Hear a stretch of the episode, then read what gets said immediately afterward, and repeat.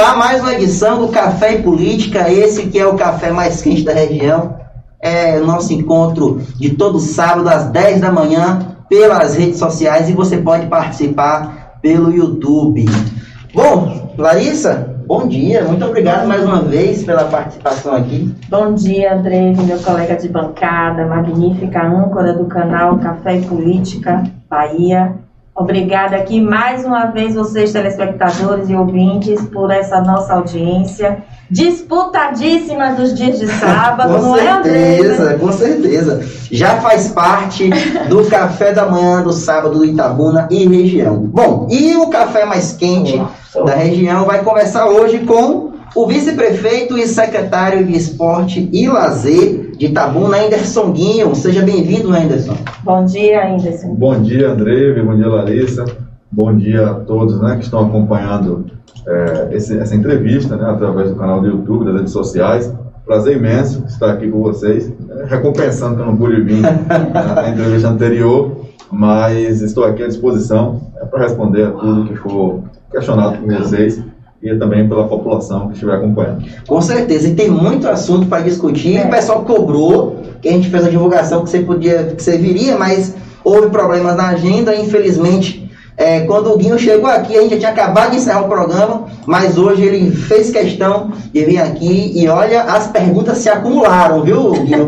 Porque tinha assunto quente naquele momento, que foi justamente sobre a liberação, né? Do estádio. do estádio, né? Teve a questão do futebol aí, mas de lá para cá ocorreram muitas outras notícias e que você foi pauta. Né? Tivemos aí a semana esportiva em comemoração aos 111 anos de Tabuna, teve inauguração, você vai, vai falar de tudo isso. Por quê? Porque Guinho, ele foi vereador aqui em Tabuna e sua carreira política é marcada por polêmicas, decisões políticas e por mudanças de partido, né? Guinho já foi do PDT, se elegeu vereador pelo PDT, todo mundo acompanhou a polêmica que foi dele com o diretório municipal do partido. Logo após, foi eleito vice-prefeito pelo Cidadania e por uma decisão polêmica, logo no início deste ano, trocou Cidadania pelo DEM. O que surpreendeu muita gente na região, né? Com certeza. Talvez essa seja uma estratégia do Guinho de se manter sempre em pauta nos assuntos políticos. E vamos começar já a partir daí, Guinho, porque ontem o ACM Neto deu uma entrevista a uma cadeia de rádio e foi perguntado sobre essa decisão. Né?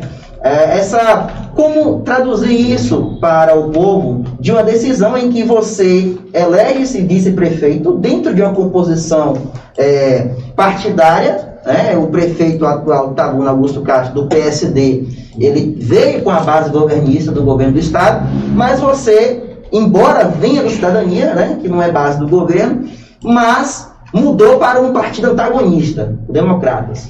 Né? E o Como disse no popular, colocou você lá em cima. Mas vamos voltar um pouco no tempo, Guinho.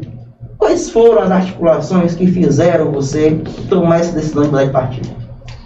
Então, André, é, mais uma vez obrigado né, pelo convite para estar aqui. É, desde quando eu iniciei a minha carreira política, lá em 2016, né, quando me coloquei à disposição para ser candidato a vereador, eu fui com um único objetivo, que era ter essa presença da juventude no meio político, discutindo né, e pautando a, as políticas públicas voltadas para os jovens. Só que a gente tem uma ideia fora da política, né, quando a gente está sem o mandato, de que tudo é maravilha, né, que a gente pode, é, tem uma ideia, tem um sonho e a gente consegue realizar. Mas quando a gente entra no mandato, as coisas são um pouco diferentes. Um pouco não, totalmente diferentes. Então a gente precisa se adaptar cada vez mais. Então a gente vai conhecendo quem são as pessoas também né, na convivência. Isso é normal para a vida toda. A gente só passa a conhecer quando a gente começa a conviver. Então, é, quando eu fui para o PDT em 2016, foi naquela ideia de que eu queria uma candidatura né, de alguém que nunca tivesse sido prefeito e que representasse um novo para a nossa cidade, né, a candidatura é, para mudar o cenário político de Itabuna. Né? E, e, graças a Deus, é, Itabuna também tinha esse entendimento. Embora o prefeito eleito foi Fernando Gomes, com 34 mil votos, o segundo colocado foi o candidato que eu apoiei do partido, né, né, sendo uma surpresa para a população, porque sem coligação, né, um grupo político é, sem nomes conhecidos, e a gente conseguiu fazer uma campanha bonita e um resultado positivo, embora sem a vitória. É claro que a justiça naquele momento declarou eleito por conta de que Fernando estava com liminar, né? mas é, quando passou o processo eleitoral, que eu venci as eleições como vereador, também sendo uma surpresa, uhum. que era no meio político, ninguém me conhecia, não sabia de onde eu via. A gente foi tendo os problemas que Itabuna toda viu, né, que a gente enfrentou, uma questão de espaços. Né? O partido muitas vezes queria uma visibilidade dentro do meu mandato que não era possível pelo fato de que o legislador, no caso, era, sou eu, né? era eu naquele momento. E, e a gente teve uns embates em 2018, quando eu me lancei deputado estadual, foi que foi o final mesmo é, da, de, dessa relação partidária por conta da majoritária, né? onde a, as ideias começaram a não bater muito e, as, e, por conta de uma proposta que recebi, e isso causou um desconforto. E a gente venceu isso. Né? Passamos, saído, fui expulso, na verdade, né? Foi expulso, é, né? Foi uma decisão colegiada do parlamento aí. Lembro que teve uma repercussãozinha no nome. Gigante, né? E, e, eles queriam que eu pedisse para sair. Eu, e eu não tinha é, base legal para sair antes da janela partidária. Né? Porque se eu saísse antes de abril de 2020, né, tanto o meu suplente poderia pedir é, o meu mandato, como o Ministério Público, como qualquer um terceiro, né, eu poderia solicitar, por conta de que você só pode sair do partido na janela partidária. Isso. Entendeu? Então eu não fui nessa linha, eles abriram um processo no Conselho de Ética e eu fui expulso. Né? O que não caiu muito bem é, para o partido, né? porque a ideia era que, manchar a minha imagem perante a sociedade. Só que você expulsa alguém do partido é, que mantém a ética, mantém um, um, mandato transparente, seguindo a orientação do partido, que era ser oposição ao governo municipal. Né? Em momento algum, eu desobedeci as orientações do partido no que se diz respeito ao meu comportamento e à minha posição como parlamentar municipal. Uhum. Então, aquela expulsão ficou clara para Itabuna que era praticamente política, né? por, é, por interesses próprios. E ali acabou que não foi negativo só para mim, né? porque ser, ser expulso do partido não é bom, mas é, também sobressaiu sobre o partido.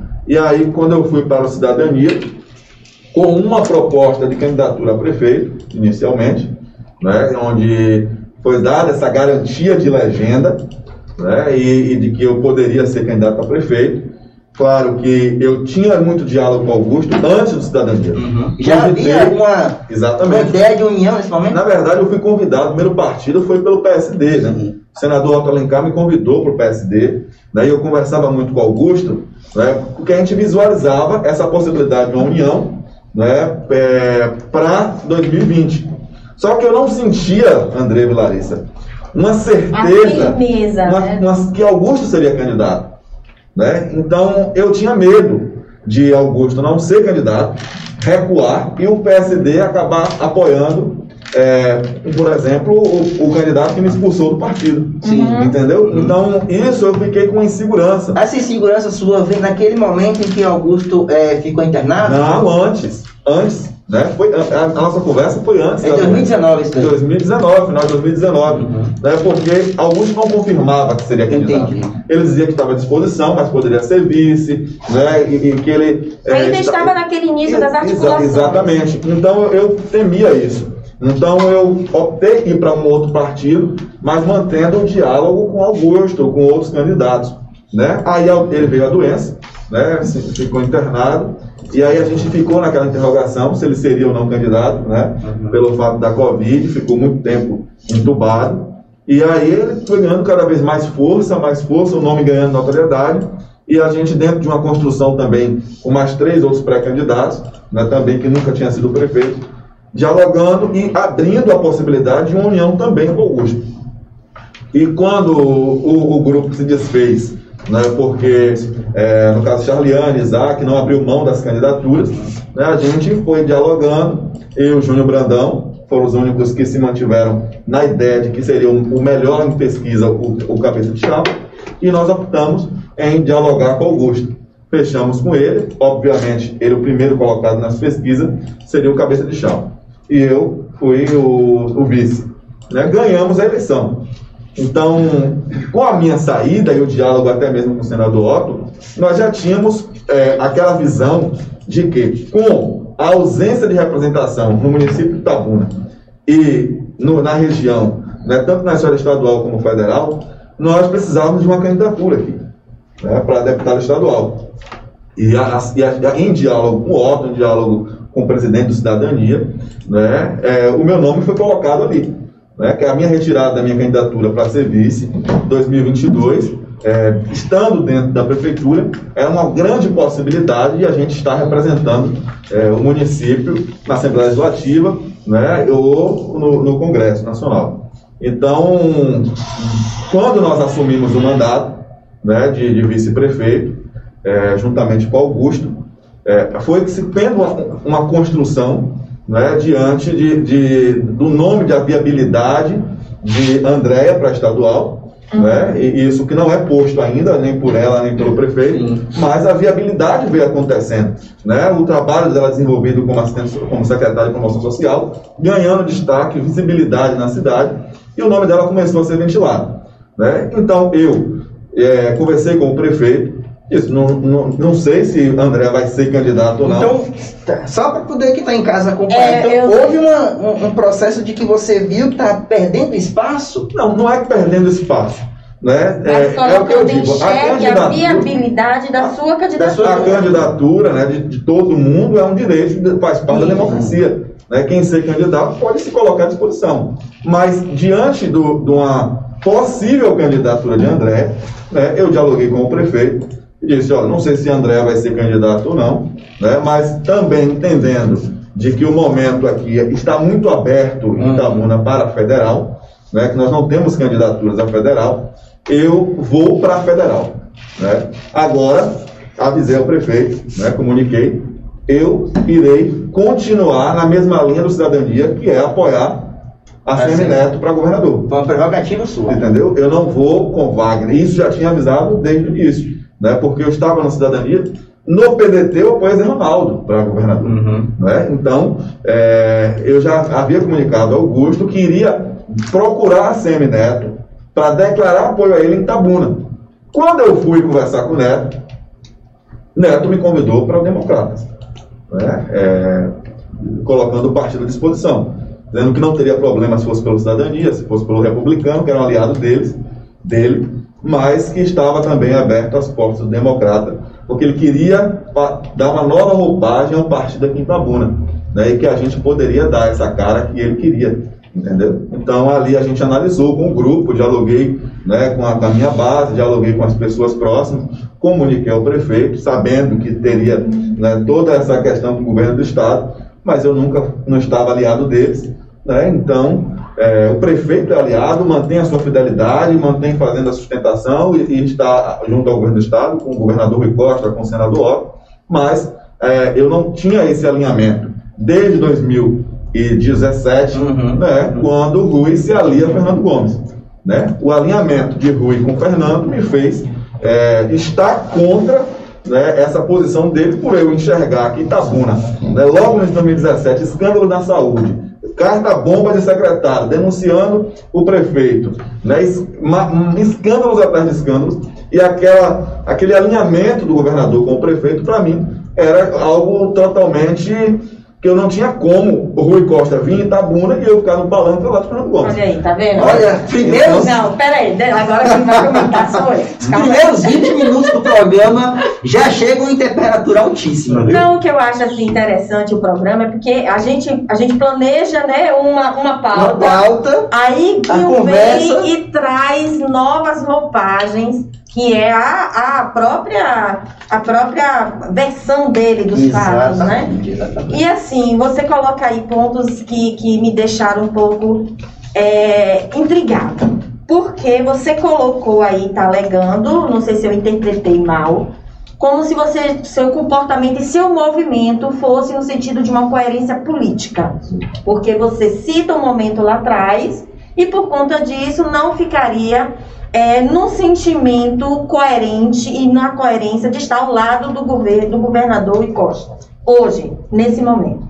E por conta disso, a sua ida para o DEM se tornou mais satisfatória e mais coerente para É, você, pelo que- convite de ACM Neto. E, na- e, na verdade, o que culminou ainda mais é- foi a escolha da candidatura do PT. Pronto. E aí eu te, eu te pergunto assim, sabe, Guinho? Porque eu acho que a cidade precisa também ouvir um pouco a sua versão sobre isso.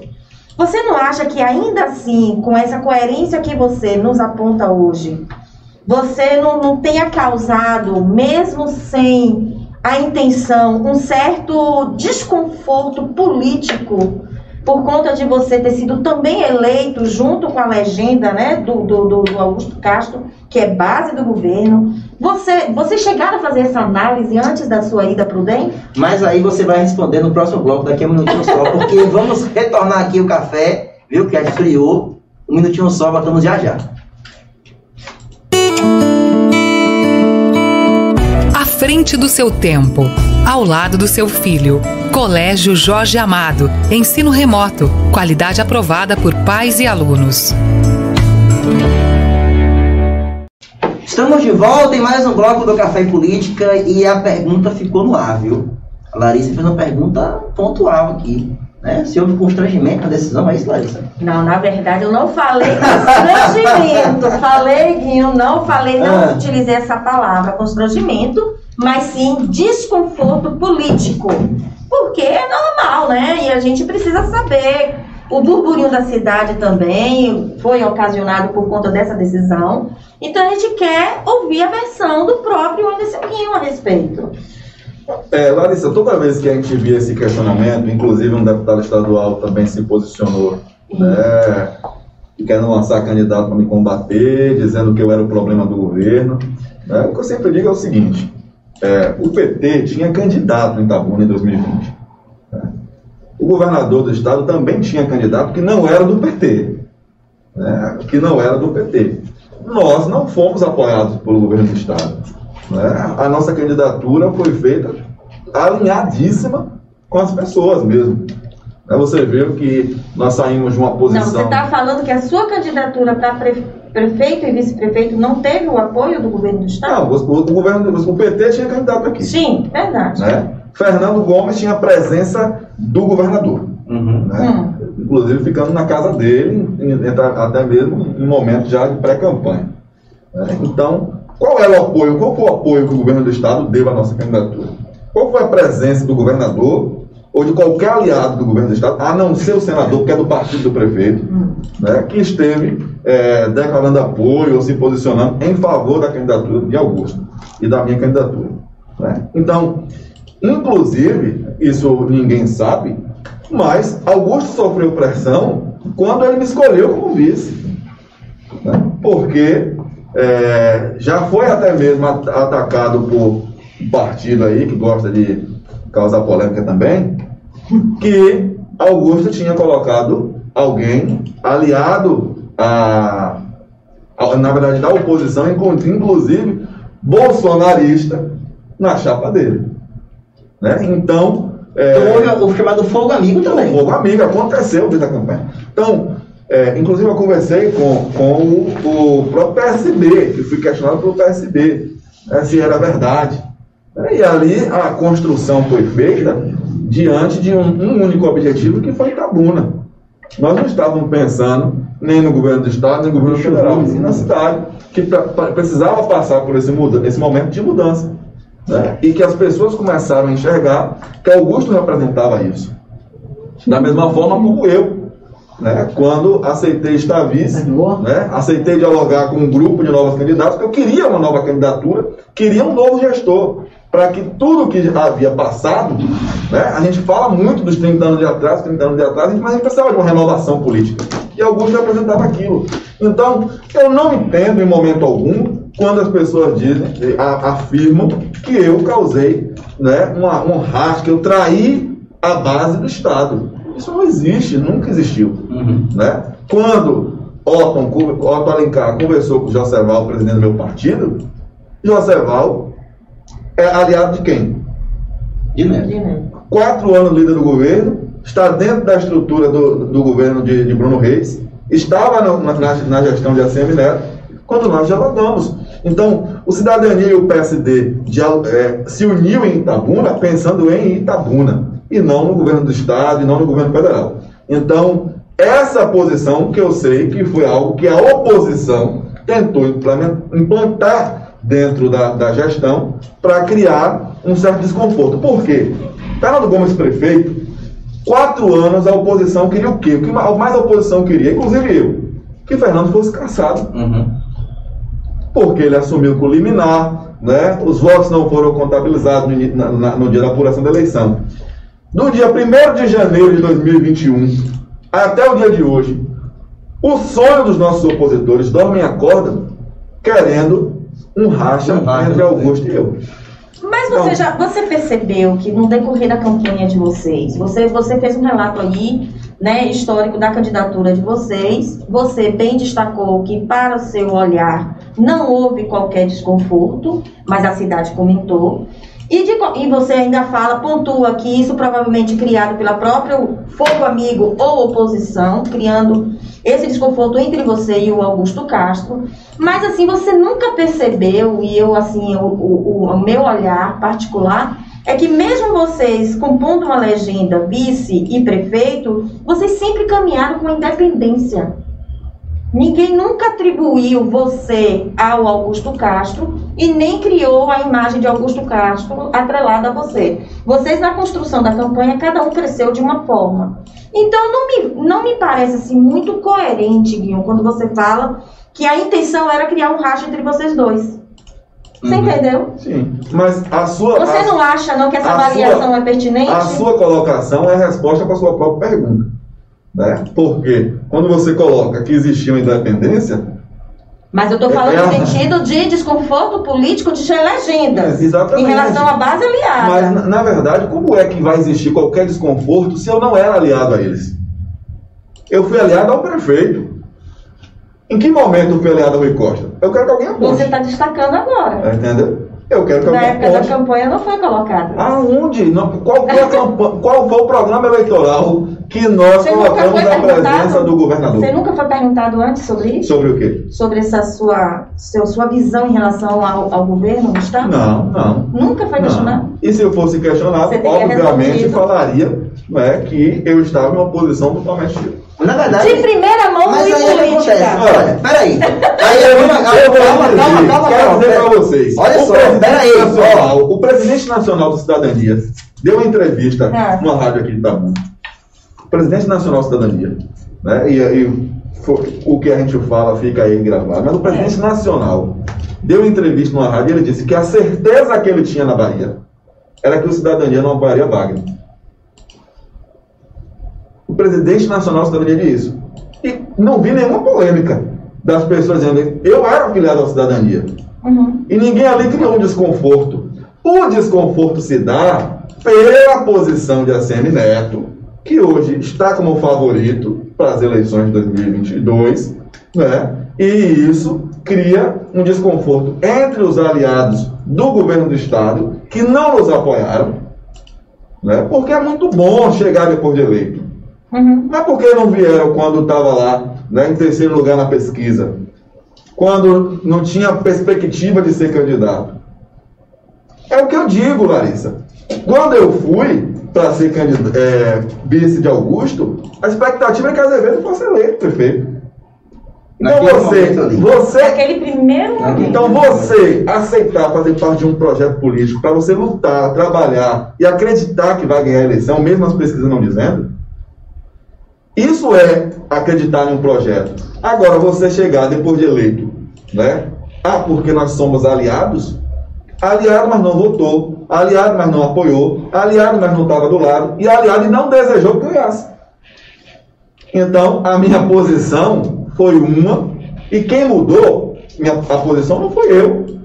Quem mudou a posição, quem mudaram as, as posições foram os aliados. Olha, peraí, você trouxe declarações aqui muito reveladoras. Foi de primeira mão, né? Eu disse aqui que o programa é quente e que Guinho tem posições políticas polêmicas, mas o chat está bombando. Nossos telespectadores estão contribuindo com mensagens e mandando pergunta também. Vamos chamar Júnior Paim, que está aí no chat. Alô, Júnior, bom dia. Bom dia, Andrei. Bom dia, Larissa. Bom dia, Bom dia, João. Andrei, eu tenho que fazer um comentário. Você e Larissa combinaram a roupa hoje? É, Eles Não. estão- Eles estão formando o- a dupla perfeita do sábado de manhã. Todo dia subir na roupa, com... É. Agora pergunte o nosso apelido. Ah. Pergunte. Qual é o Eu não tô apelido? sabendo, não. Ah, Bonnie Clyde. ah, Política. política, é política. Vamos lá, o que é que tá rolando aí no chat? É, a Carlas Mascarenhas, que está aqui desejando bom dia, o Júlio Nunes, o nosso amigo, o prefeito Antônio Valete, ele que é o prefeito de Jussari, do PSD, ele disse, alô, alô, estou presente, pelo regra assistir esse programa. Coronel Manfredo, a Djalma Moitinho, é, a Maria Alice, que foi a nossa entrevistada na semana Alice. passada, colocou parabéns, Guinho. Estou torcendo por você. Isso é pauta também, né? É, tá na Estou pauta. lá. Um abraço a todos os componentes ao programa e à equipe técnica. Um abraço, dona Alice. Foi muito bom o programa da semana passada, assim como está sendo esse. O Otto Henrique Dantas eh, parabenizou o trio Meu colega querido Otto. e ainda desejou aqui, ó, deixou a deixa, sucesso deputado. É. O nosso amigo eh, Léo Ribeiro, Léo, Léo Bafão de Quaraci. Oi, tá aqui mandando um abraço, um beijo para todo mundo. O Josué Alves.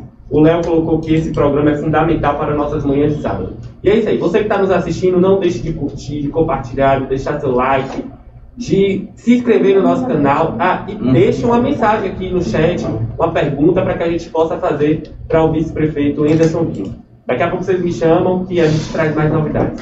Valeu, Júnior Paim, que está aí ligado no chat, respondendo seus comentários. Participe também dessa bancada, viu? Seu cafezinho de casa e nosso cafezinho aqui, justamente trocando essas ideias. Olha, Guinho, você.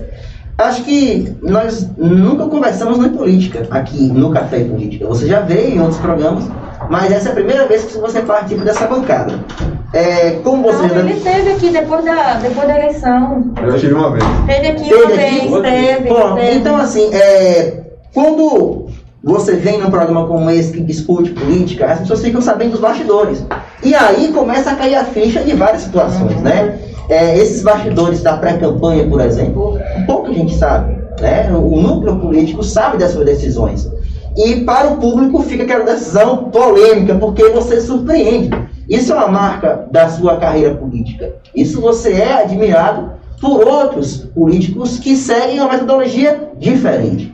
Talvez seja essa é, o, o que nós o que nós falamos sempre aqui, o corte geracional, novas lideranças políticas, inclusive com atitudes diferentes. É, a gente, é, André, eu tenho uma visão né, de, de, de política que eu sou muito criticado muitas vezes né, pelos políticos tradicionais que estão há mais tempo, mas a gente percebe que nós estamos vivendo um novo momento. né? Inclusive, a gente tem, com a ascensão da rede social, os políticos, principalmente os mais antigos, precisam ter muito cuidado com o que eles falam. né? Eu fui criticado por um secretário de Estado é, recentemente, dizendo que eu fiz é, meia boca no estádio, né? uma mini reforma, de que ele não aceitaria, que ele só faria uma reforma gigantesca, uma mini reforma ele não faria. Só que nós achamos uma matéria de 2019 dele dizendo que faria uma mini reforma se o Grapiúna ou Itabuna se inscrevesse na, na- na- no Campeonato Baiano, o que não aconteceu. Então isso, é, a atualidade faz com que o que, você, o que eu estou falando aqui hoje, eu vou responder A história a- cobra, a né? história, eu vou ser cobrado. Né? Então a gente precisa ter esse, esse novo momento e saber que a gente está vivendo uma nova política. Né? E essa nova política ela precisa ser uma boa política e não uma política ruim, porque não adianta ser novo e, ma- manter os mesmos erros dos, dos velhos. Né? E, mas os tradicionais não estão acostumados com essa posição. E eu, eu acho o seguinte: nós fazemos política o tempo todo. Né? E eu sempre falo isso. O aumento de uma tarifa de ônibus é política. Né? O, uma- um remédio que não tem no posto é política. Né? A, a gente vê aí agora a cobrança né, que está sendo feita com muita é, coerência. Né? E a prefeitura, o prefeito está ciente e a gente vai ter que fazer algo com relação aos animais, né? que é, é um gargalo antigo né, na cidade de Itabuna e, a, e a- a gente precisa ter um olhar diferenciado para a causa animal. Tudo isso é política. Então, eu não consigo me limitar a dizer que existe tempo de falar de política. Eu não aceito que os políticos, todos, em sua grande maioria, fica com um discurso, ah, não é hora de falar de política. Uhum. Não é hora de falar de política. Mas todo mundo recebendo vereador, prefeito, liderança em seus gabinetes, rodando cidades, fazendo campanha já antecipada, né? mas diz que não é hora de falar de política. Por quê? Porque os políticos não querem conscientizar, em sua grande maioria, a população a discutir uma política saudável, uma política transparente, uma política onde as ações chegam até a ponta, né? onde a população é beneficiada e não apenas o mandatário, né? porque o que acontece geralmente são os, os grandes né, que se dizem os conhecedores de tudo, sendo apenas beneficiados e o povo sofrendo. Né? Então eu vi até também de um candidato né, ao governo do estado dizendo ah, o nosso grupo prospera. Mas quem tem que prosperar é o povo. Né? São as pessoas que precisam prosperar. E está na, na, responsabilidade, na mão de cada gestor, em fazer com que as pessoas prosperem né, com as políticas públicas e fazendo retornar para o povo o imposto que é pago né, do, do cidadão contribuinte. Então, Andrei, essa é minha posição, minha postura, até de discutir política 24 horas, mas não politicagem, não fica, me, estando atento ao que A, B ou C vai se posicionar, mas fazer as pessoas pensarem. Isso incomoda muita gente, né? E, e sou criticado. Mas não vou mudar minha postura. Cheguei assim, né, para fazer uma política diferente. Fui eleito com 669 votos vereador, ninguém me conhecia, né? Eu tive uma oportunidade única na minha vida, né? E que eu não poderia desperdiçar. Então, é, é essa política que eu sei fazer e que eu vou continuar fazendo. Guim, é... Deixa eu só perguntar uma coisinha a ele. Hum. Você vislumbrava essa sua, essa sua trajetória política para o que você representa hoje? Não. Ou você acha que foi assim, o acaso? Ou foi algo que foi construído? Como é que se avalia? Não, é, eu tenho uma fé, né? eu sou católico, e a, a minha fé me faz crer que tudo está escrito por Deus. Né? Então, é, é a vontade de Deus acima de tudo. É isso que eu creio. Né? Mas, é, humanamente falando, eu não imaginava nunca que hoje eu estaria vice-prefeito da Buna, sendo que há quatro, cinco anos atrás, né, ninguém me conhecia como vereador. Né? Então, eu tentei, foi muito difícil, Larissa, ser oposição a Fernando Gomes. Né? Porque, embora é, é necessário você tomar uma posição, né? embora Fernando tenha um desgaste natural na população, mas é um, um cara que teve cinco mandatos de prefeito, deputado federal. Né? E Fernando, eu percebia pessoas que não votavam nele, não gostavam dele, mas quando ele passava na rua, queria cumprimentar, queria falar. Então, eu tinha muito medo que eu estava chegando e não sabia como seria isso. Né? Com 23 anos, enfrentar um homem de mais de 70, com um histórico político gigantesco. E a gente se posicionou de uma forma é, com muita sabedoria, né? nunca atingia a pessoa, nunca atingia a moral, mas sim é, criticando e pontuando o que era, na minha análise, ruim para a população. Né? Ele como gestor? Ele como gestor. Né? Então, o conflito sempre vai ser o quê? Nas ideias. Né? Mas a gente não pode jamais levar para o pessoal. Então, é, claro, é, eu não quero ter relações políticas com o Fernando, obviamente. Né? E eu, como eu disse anteriormente, foi o que me levou a tomar posições em Tabuna, até mesmo a nível de governo do Estado, foi é, a, a, a, aliança com ele.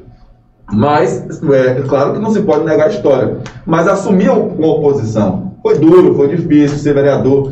Nós temos no subconsciente da população de que é ah, o vereador do meu bairro, uhum. né? Ah, o vereador do meu bairro. E não existe. O vereador é o vereador da cidade. O vereador é um poder. Né? A gente está vendo aí no Brasil esse, esse, essa loucura de acabar com a harmonia entre os poderes. Né? Mas só que existe harmonia? Sim. Mas acima de tudo, a independência.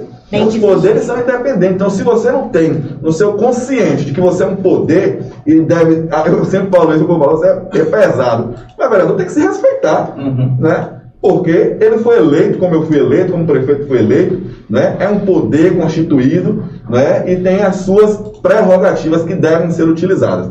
Então, quando eu não levava o asfalto, o cascalho, o pó, a lâmpada para o poste, né? a limpeza para o canal, as pessoas diziam, rapaz, já foi, vai perder sua reeleição, não vai para lugar nenhum, porque o povo quer isso. Como é que você, vereador do Vila Nália, né, o povo falava isso, uhum. vereador do Vila Nália não traz asfalto para o Vila Nália. E eu tive é, a oportunidade de falar, né, quando o Vila Nália foi asfaltado, né, não todo, mas uma parte, falei, o asfalto, quem faz é prefeito, né, é o prefeito que está trazendo. E, e, teve vereador até que tentou passar a imagem que foi ele e não teve voto. Não é porque a gente muitas vezes brinca achando que a população tem uma Não consciência tão coisas, pequena que acha que vai acreditar que muitas vezes, ah, sou eu que estou fazendo. Né? Mas as pessoas sabem qual é a função de cada poder. Claro, o vereador é ele é o interlocutor, né? é o quem vereador, é ele que pede mesmo, é ele que está na comunidade, que cobra né, o asfalto, que cobra, cobra. Mas ele tem uma função acima disso, que é a fiscalização, que é a legislação, né? criar leis. A gente estava discutindo isso né, sobre o incentivo ao esporte amador. Né? Aí você puxa uma lei de lá de 1991, né, que o vereador fez uma lei de incentivo ao, ao esporte amador. Então é, isso é histórico, isso vai ficar para a história. Né? Calma, Então, segura a língua. Segura. Não, ele já acelerou a nossa Segura, pauta. Ele calma. tá Calma, calma. A gente vai chegar lá.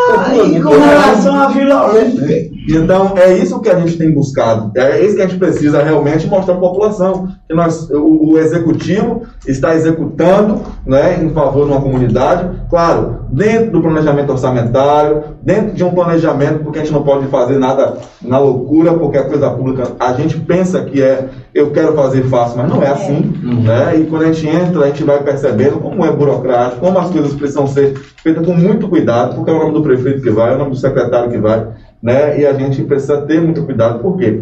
É a Câmara Municipal, é o Ministério Público, é o Tribunal de Contas, todos fiscalizando, né? É, é o que nós esperamos, e a gente precisa fazer algo com muita lisura e com muita transparência. Então, é, cada um no seu poder, quem ganha é a população. Perfeito. Olha, temos também participação do nosso comentarista Lagóis, advogado, que mandou um vídeo especial no programa de hoje. Mas o chat tem novidade, é isso, Júnior? Alô? Pronto. Queria mandar um abraço para a Lilian Rory, que está aqui participando abertamente, o Marcos Dantas, o Matheus Matos, ele que é vereador pelo Podemos em Itajuí.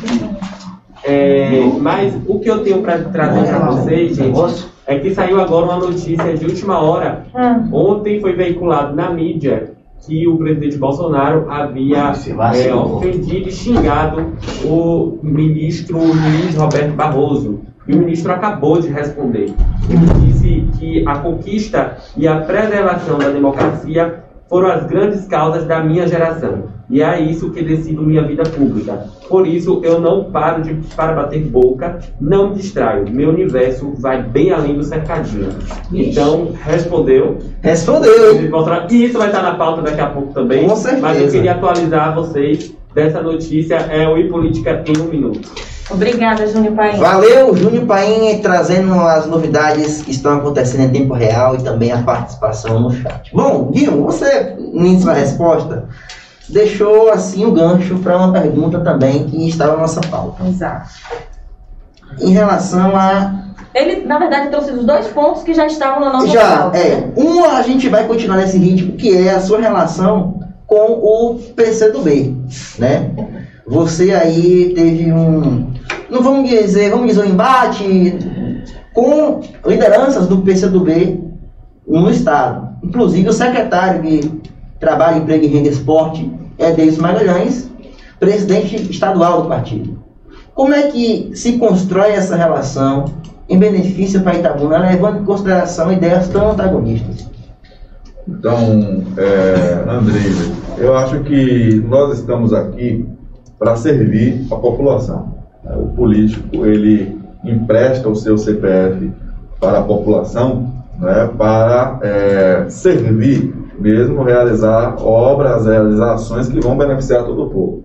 Né, cada um na sua esfera. Nós estamos aqui na municipal, né, é, o secretário é nomeado pelo governador na questão estadual e tem o governo federal. E eu percebo que o prefeito ele tem essa é, habilidade, né, esse jeito de, de realmente correr atrás de essa sede de ajudar Itabuna e ele tem dialogado com todos os poderes. né. Você vê que ontem o prefeito é, divulgou um vídeo do ministro Tarcísio né, é, falando sobre a duplicação Ilhéus Itabuna. Né? E os técnicos da DENIT também estiveram aqui, o prefeito acompanhou, onde a gente visualiza de que realmente a duplicação será feita pelo governo federal. É, então essa relação entre os poderes é necessário para que as, as coisas cheguem até a população. Isso ficou, isso ficou, essa polêmica ficou clara por conta da sua ausência ali numa vistoria, uma visita que o secretário fez a Itabuna e que você, como secretário da pasta, não estava também naquela comitiva. Exato. Então, é, eu não teria problema algum de estar ali. Né? Eu não teria, porque eu fui eleito vice-prefeito, nomeado secretário de esportes. Se vier o ministro Roma aqui para falar sobre o esporte Tabuna, porque a Secretaria de Esportes e a Secretaria Especial de Esportes está dentro do Ministério, eu vou até o ministro, o ministro caso eu for convidado, obviamente, né, para tratar sobre o esporte Então você quer dizer que você não foi convidado? Eu não fui convidado. Então, o, o, o secretário até disse que convidou a maior autoridade do município, que foi o prefeito. Então, o desejo dele era que o prefeito estivesse ali. E não queria que eu estivesse. É um direito dele. Então, eu não vou onde eu não sou convidado. Né? Eu só estou onde eu sou convidado e bem recebido. Né? Então, aí quem tem que lhe responder é o secretário, é o PCdoB. Né? Dentro do PCdoB tem duas pessoas é, que eu tenho uma, uma, admiração gigantesca, gosto muito, né? a vereadora Vilma né? E, e, o vereador Jair. Até falei que Vilma e Jair tinha que seguir o exemplo é. de, de, do governador do Maranhão e buscar outra legenda. Olha aí, olha o conselho do Emerson Não, não e ela, olha, olha, Vilma sim. Esse comentário vai reverberar. Quer dizer que você, você convidou, você sugeriu a Jair Vilma que mudasse a legenda? Segue o caminho de. Como é o nome dele? Dino, né? Flávio Dino. E postou outra legenda. Mas eu não tenho nada contra ao secretário, ele não quis a minha presença, é um direito dele, né? E, e espero que ele faça por Itabuna, né? Já estamos aí chegando a quatro anos do mandato dele como secretário de esportes. Infelizmente não conseguiu inaugurar nada aqui na cidade ainda, mas a gente espera que até o final do mandato dele ele possa inaugurar né, uma obra é, à altura dos nossos desportistas, né, à altura do, do, do, do esporte Itabuna, que sempre foi referência da Bahia para o Brasil. Nós, é, nossa gestão, né, o prefeito Augusto Castro, recuperou a Secretaria de Esportes, algo que era um clamor da população. Né? A gente tem tentado fazer o melhor pelo esporte Tabuna, tentado levar é, a nossa cidade a referência, até mesmo no estado, no esporte e que o secretário possa fazer. Né? Ele tem algumas obras aí em andamento, né? a Vila Olímpica, uhum. Né? o Campo Amador, que já era para ter inaugurado, fizeram sem, sem drenagem, né? aí teve que novamente é, botar a máquina dentro do campo para corrigir o erro.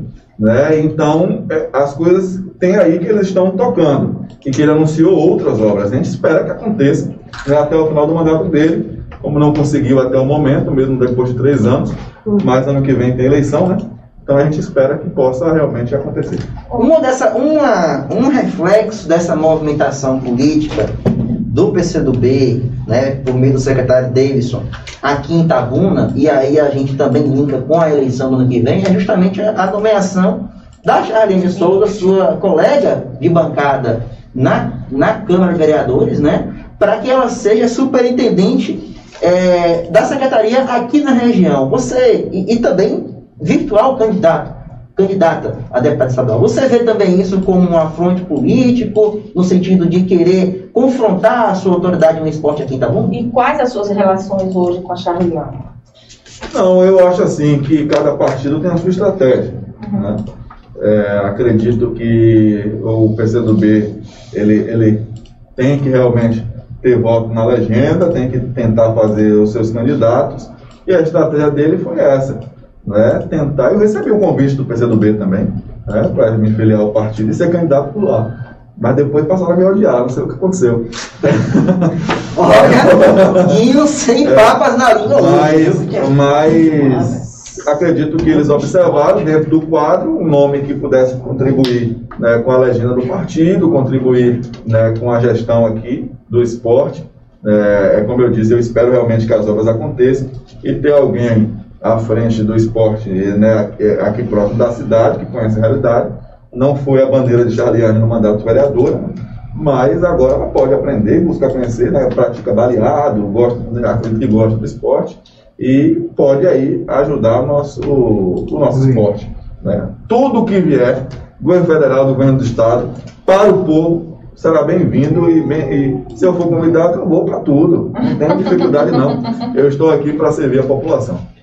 Larissa? Ô, Guinho, vamos voltar um pouquinho. Você falou da, da, das obras que estão sendo realizadas agora na gestão, nesses últimos, né? A gente, a gente presenciou aí alguns vídeos que foram veiculados, especialmente nos grupos do WhatsApp, a respeito de pessoas que e sugeriram que poderiam estar é, furtando, né? É, grama, a grama de uma das obras que estão sendo realizadas. Você ouviu dizer se realmente isso se realizou, foi isso mesmo que estava acontecendo? Porque nos grupos também não tivemos a resposta do que realmente ocorreu. Não é uma resposta oficial da Oficial. Vocês foram verificar o que realmente aconteceu? Não, de imediato, quando o vídeo circulou, né, no grupo de secretários, o vídeo também Isso. chegou. Né, o secretário de Trânsito, Thales, é, juntamente com a ordem pública, né, Thales foi atrás da buscar a placa do carro para saber quem era o proprietário.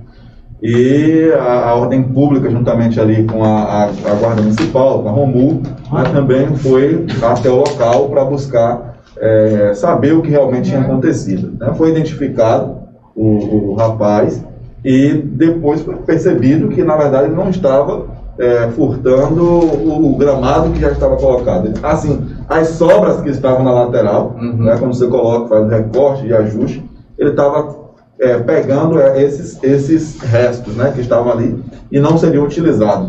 Então ficou claro, né? Isso. É, Eu acredito que foi feita uma nota que eu vi, é, foi, foi informado que seria feito. Eu não vi realmente se teve uma nota oficial. Até então, não chegou a só ver. chegou- Pelo menos nos É. grupos não teve essa resposta. Então, foi essa, essa o que eu, a secretária né, de Ordem Pública e o secretário de Trânsito, como também o superintendente Souza, né, nos passou essa informação. Conversei até também com o presidente da FIC, Aldo, né, que eh, nos foi informado que o que realmente ele tinha pegado eram as sobras que estavam nos passeios. Porque é bom que realmente saia Fique nota, claro, né? fique claro, porque quando, da forma como foi veiculado, e os comentários, na verdade não é nem o vídeo em si, os comentários que acabam reverberando é, é, situações assim de, de, de, de oposição política, então levantaram várias teses, né? Então seria bom que a nota realmente fosse para que acabasse esse burburinho, que muitas vezes não é benéfico para ninguém. Com certeza. Bacana, olha, vamos aqui chamar um intervalo rapidamente, um minutinho só para o vice-prefeito tomar uma água, porque ele com certeza está com sede. Depois de falar tanto, ele precisa tomar uma água. Um minutinho só, voltamos já já. À frente do seu tempo, ao lado do seu filho. Colégio Jorge Amado. Ensino remoto. Qualidade aprovada por pais e alunos. Tá faltando programa de tecnologia na região sul da Bahia? Não falta mais. Hoje nós estamos lançando também no Política um programa especialmente feito para você falar sobre a cultura nerd em geral. Vamos falar sobre tecnologia, sobre game, seriados, cinema e literatura em geral. Aqui é o lugar onde você vai poder falar qualquer coisa e ninguém vai dizer isso é papo de nerd, porque literalmente isso é papo de nerd e é nosso papo. Vem comigo.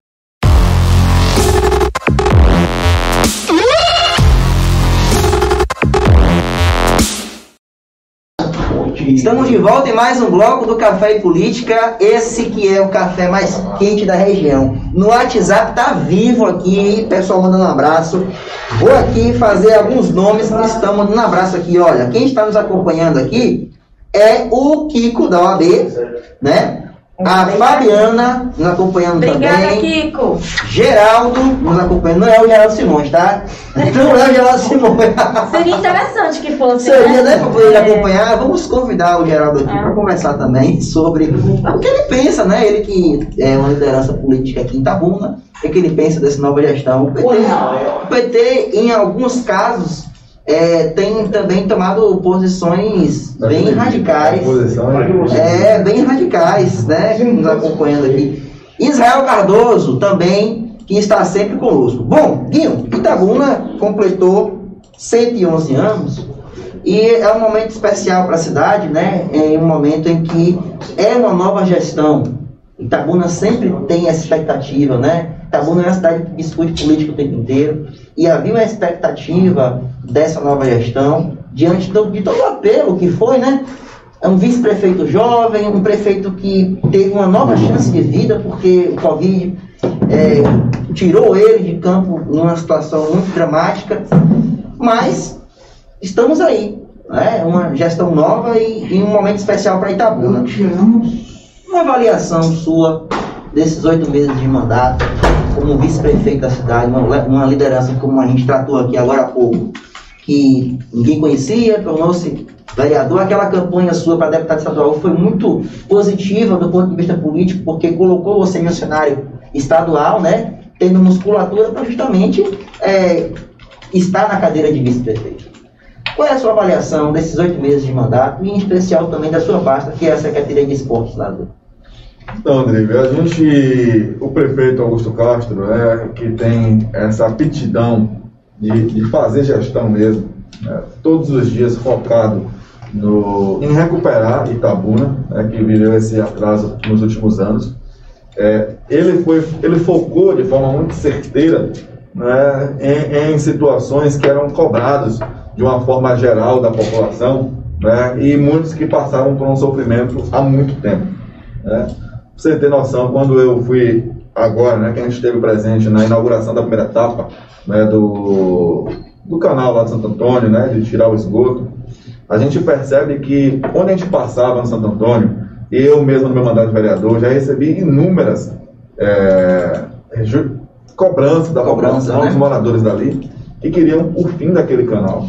Né? O cidadão acordar, almoçar e dormir Sim. com esgoto na sua porta. Né? Algo tá, é muito desumano. Né? Então, é, esse início da, da, da, da, organização ali, né, de tirar o esgoto, é, aí a primeira etapa concluída, a Imasa continua trabalhando, a prefeitura continua trabalhando, foi algo muito positivo né, para aquela comunidade. Você via a alegria dos moradores que estavam ali, né, de você ver na lateral a pavimentação. Inclusive, eu, pedi até, recebi até um pedido né, de um morador que vi como virou via, né, rua na lateral, né, que tivesse ali aos domingos, como a gente faz na Beira Rio, fosse fechado para o lazer. Para lazer. Eu estive lá na primeira na, na inauguração da primeira etapa e assim, é, é, é, outro lugar, Exato. é outro ambiente. Você está vendo agora as casas, você Exato. vê a rua. Você, não, você só enxergava o esgoto. O esgoto. Você não via as pessoas, né, as uhum. casas. Uhum. Então ali aquela rua ficou muito Isso eleva a né? autoestima, né? né? Da dignidade. A dignidade da população, Isso. que é o que tinha que ser recuperado mesmo.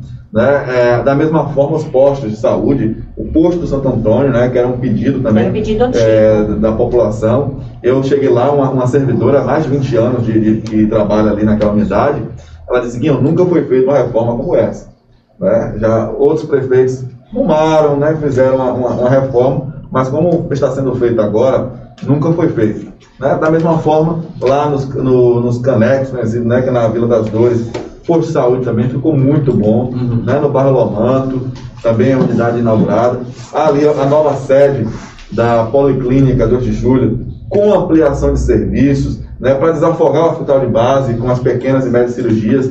Né? Então você, é, com serviço estendido, então, e a estrutura da policlínica também ficou muito boa.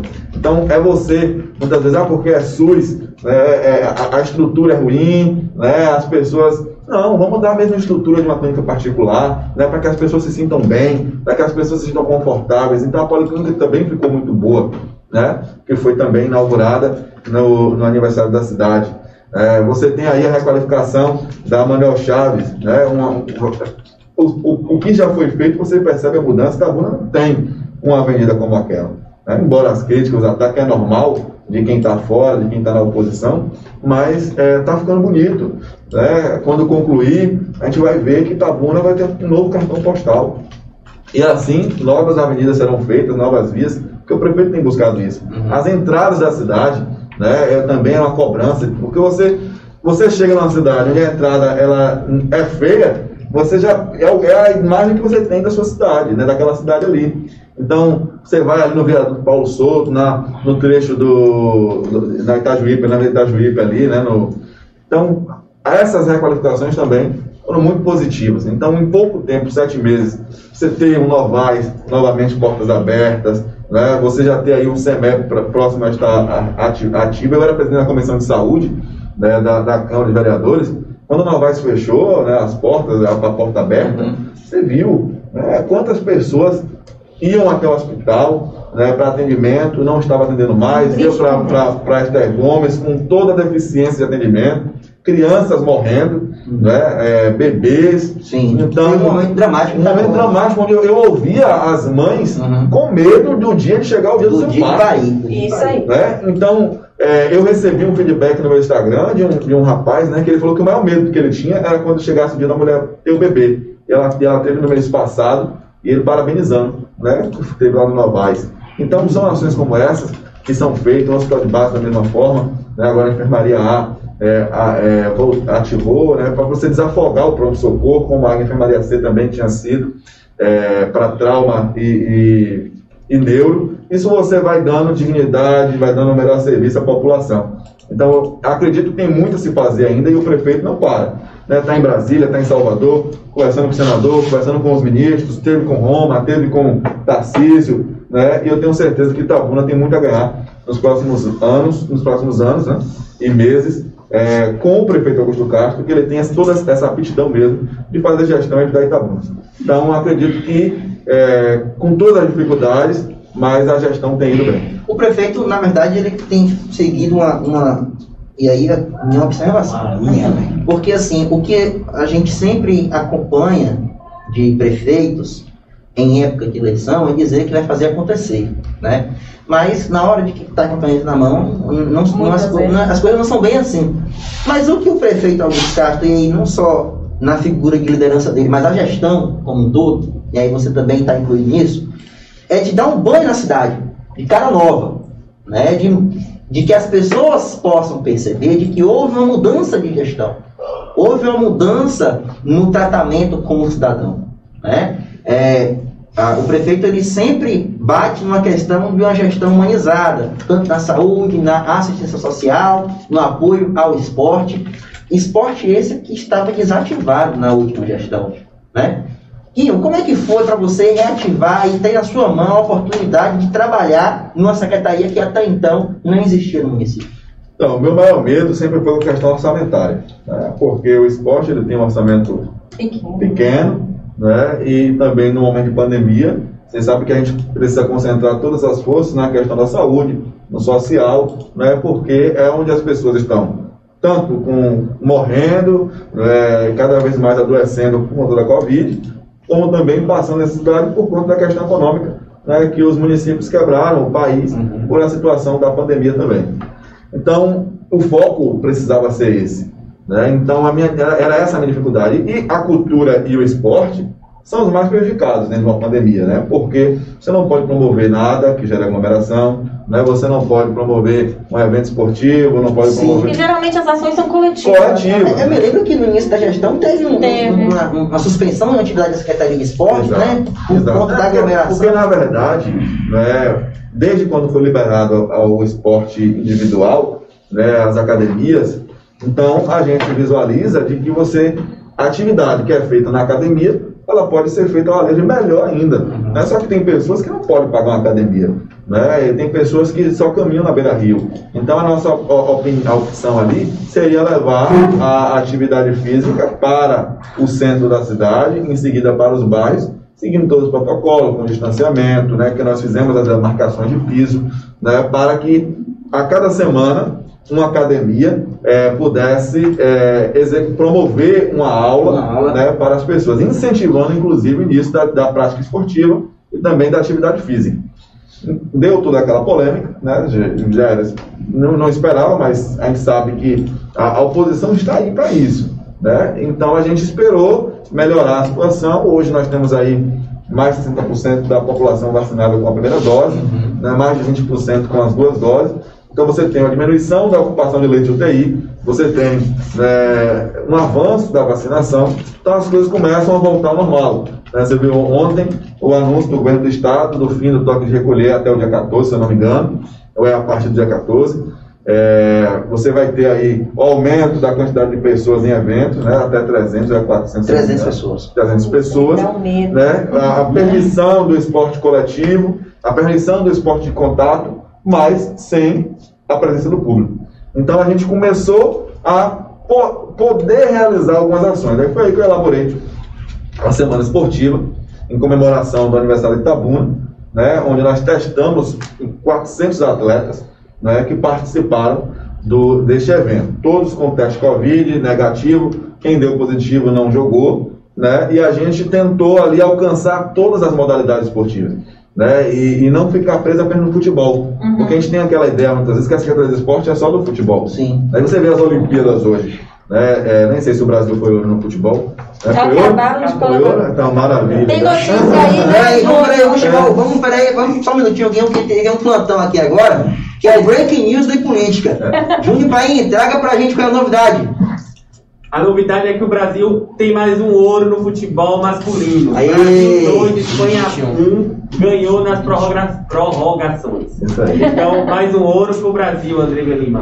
Um ouro pro Brasil, ontem com o Isaquias, ele que é daqui da Bahia, Do da canoagem, do Baitaba. O boxe e agora o O boxe boxe também, também. então, Bahia, Salvador. Bahia, Salvador. O Nordeste está O arrebentando. Nordeste Estamos de volta com mais um bloco do Café Política. Tivemos um problema técnico aqui, mas já estamos de volta. E Guil vai concluir a sua resposta em relação ao que foi a semana esportiva. Exato. né? Então a gente, o que foi mais interessante acima de tudo, foi a questão do esporte inclusivo, como eu disse, do, do basquete cadeira de rodas e do goalball, né, que é para defici- deficientes individuais, como também o- os masters, né, tanto o vôlei como o futebol. A gente, eu conheci muita gente que foi campeão baiano, é, campeão brasileiro, que jogou em Israel, né, Sim. no vôlei, né, o professor Denelísio jogando vôlei lá. Quem né. não foi aluno de Deneliso nessa cidade, pelo amor de Deus. Então, foi muito bonito você ver também é, o retorno né, do, do vôlei master, do futebol master e no futebol feminino,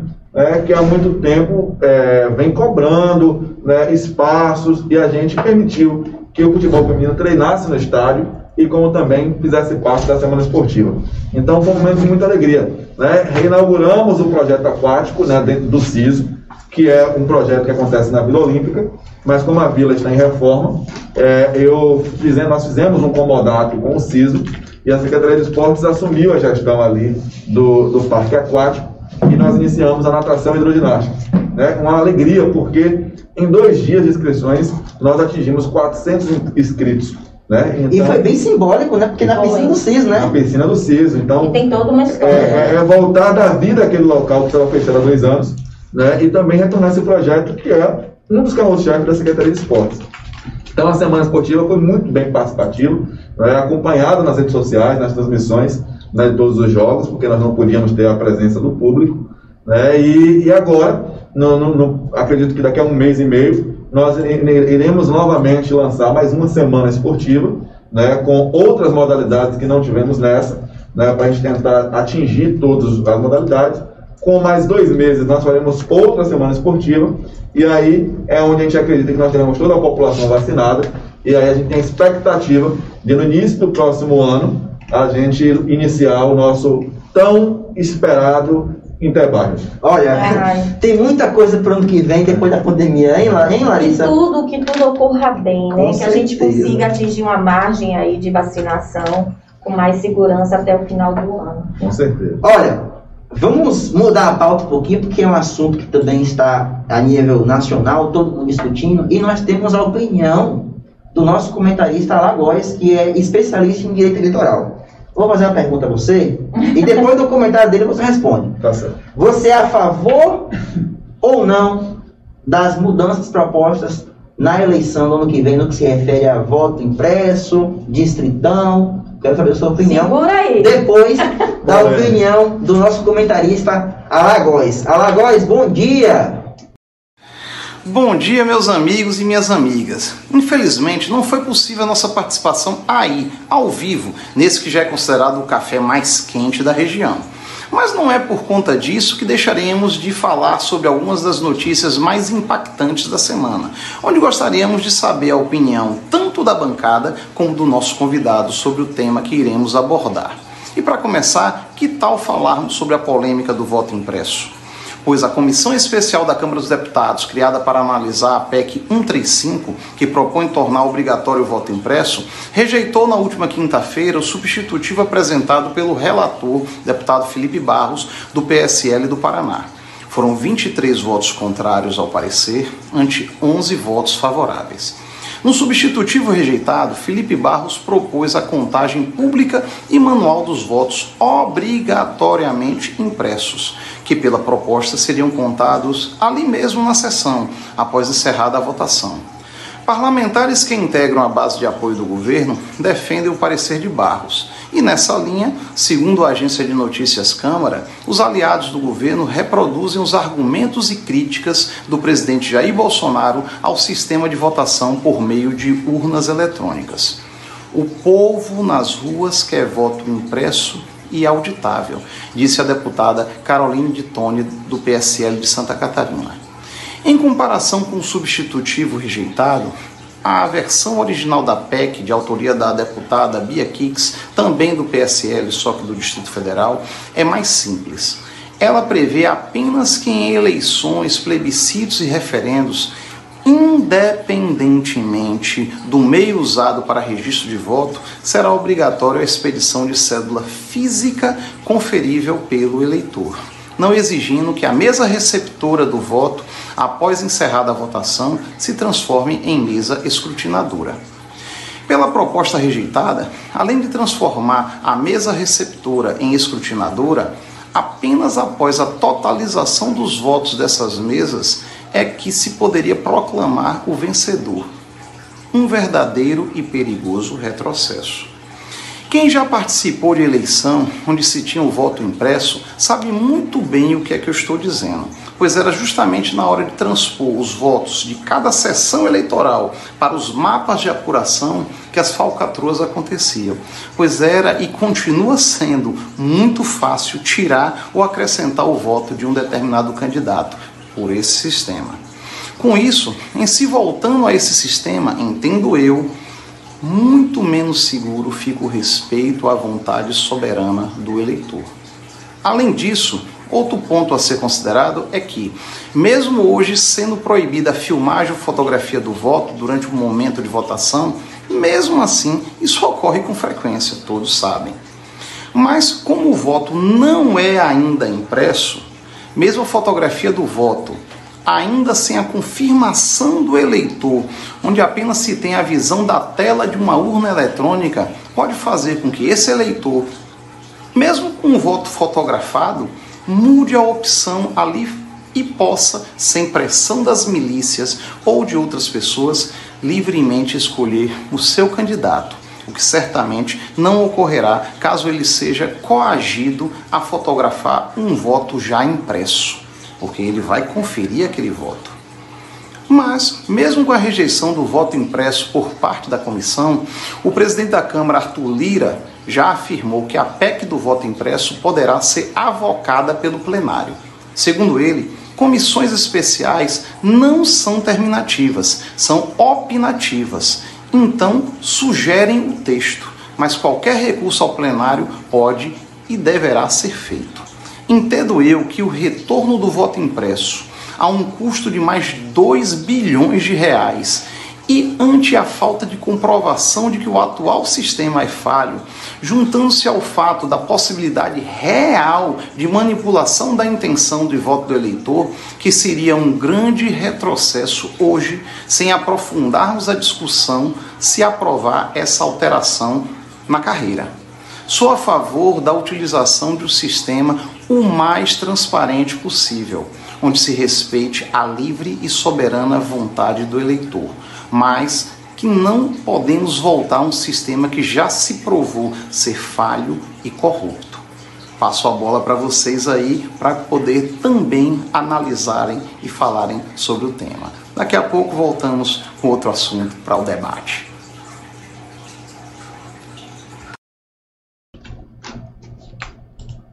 Valeu, Alagoas, obrigado por sua participação. Infelizmente não pôde estar aqui presente, mas enviou sua contribuição. Soltou a bombinha e saiu. Ele né? é desse tipo, né? é. Na entrevista mesmo com, com a Maria Alice, ele só vinha de lá com, com, as, com a, a, pimenta, né? Mas olha, antes do Guinho, Guinho, você já tem a sua resposta.